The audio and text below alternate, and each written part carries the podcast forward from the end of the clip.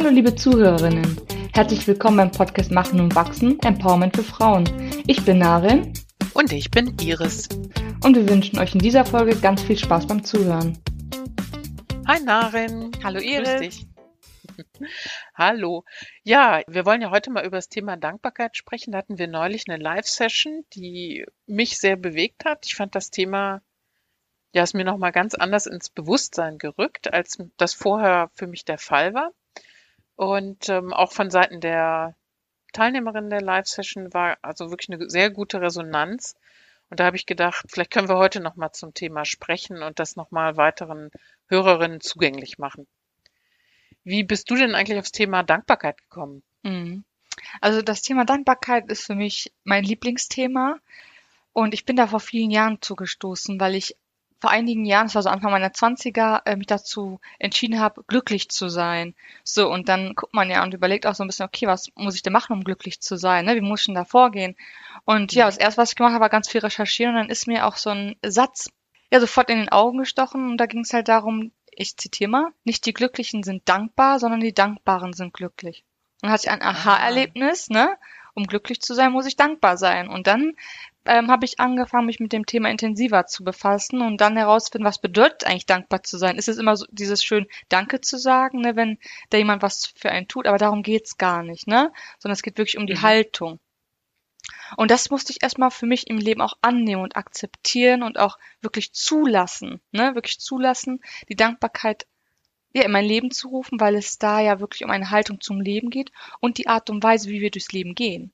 Ne? Mhm. Weil oft sind es ja wirklich die, ja, die Kleinigkeiten im Alltag, die wir nicht sehen, weil wir immer dem großen Ganzen hinterherrennen. Aber dabei sind da ganz, ganz viele Kleinigkeiten links und rechts um uns herum, ja, die uns auch so viel geben und die sehen wir gar nicht.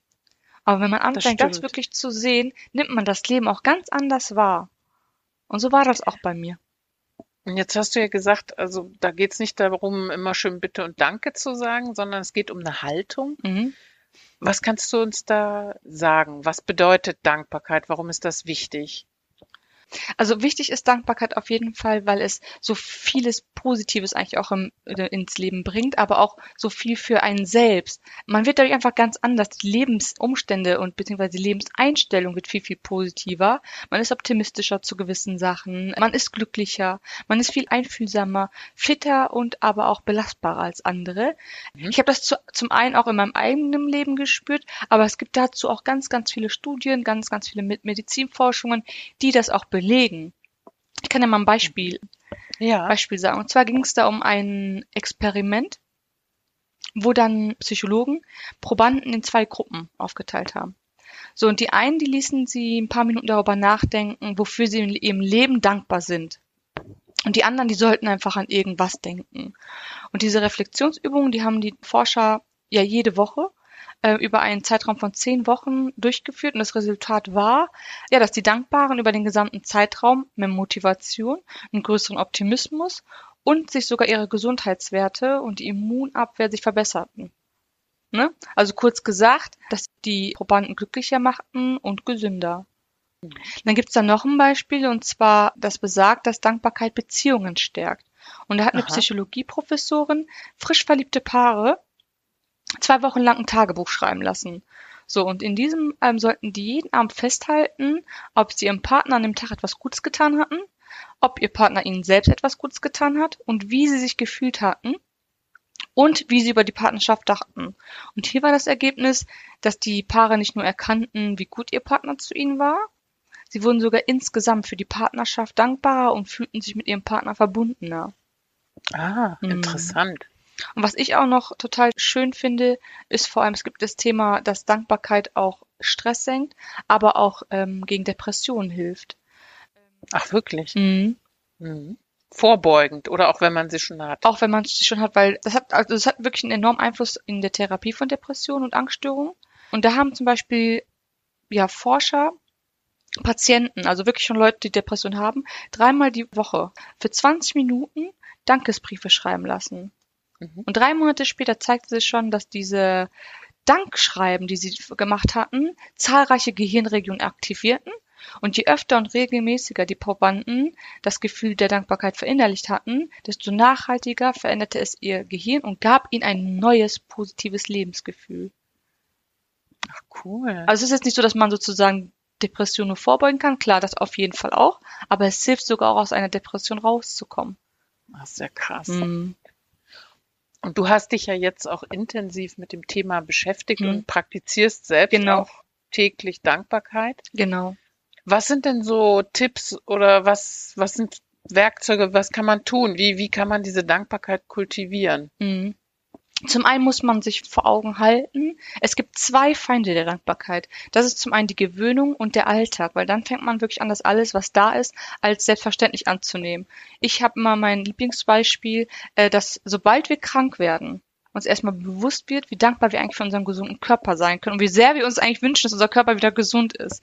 Ja, So. aber echt. Ne? Das, so, Es Mhm. ist ja wirklich so, dass man meistens dann die Dinge, die dann schon da sind, für einen so selbstverständlich sind und warum soll ich dafür dankbar sein? Die sind ja eh da, aber ist es eigentlich nicht? Genauso wie es da ist, kann es ja auch wieder weggenommen werden. Das muss man sich wirklich erstmal auch vor Augen führen, dass es, dass uns so viele Dinge eigentlich umgeben, für die wir dankbar sein können.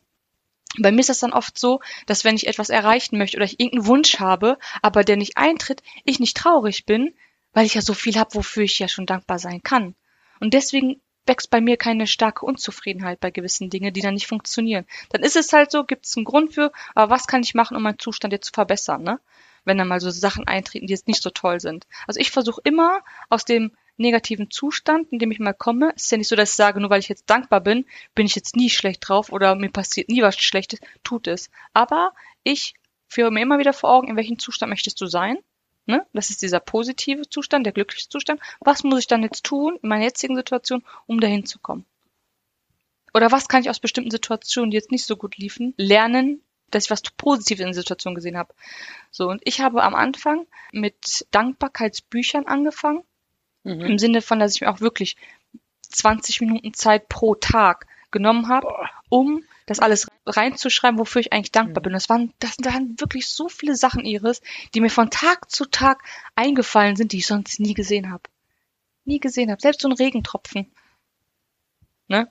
Den ich dann am Fenster denke, boah, bin ich dankbar für, ne? Weil ich weiß, okay, jetzt bekommen, jetzt fangen die, jetzt fangen die, kriegen die Bäume genug zu trinken, ne? Um uns im Sommer dann wieder, ne, das schöne grüne Weite äh, zu schenken. Ist ja so. Mhm. Genau. Und äh, 20 Minuten, das ist schon ganz schön lang. Ja, Aber das man war- könnte auch mit drei Minuten anfangen. Genau, du kannst auch mit drei Minuten. Bei mir war es wirklich so eine radikale, ich möchte es jetzt haben, ne? Ja. Ähm, das war wirklich dann meine Disziplin, die dahinter und dieser und dieses Ziel, das so schnell wie möglich eigentlich. Klar, du kannst es nicht wirklich steuern, aber es war für mich so, ich will es jetzt haben. So und ich saß da wirklich, aber es war jetzt nicht so, dass ich das immer jetzt wirklich über Monate lang gemacht habe. Die ersten Wochen waren dann wirklich so.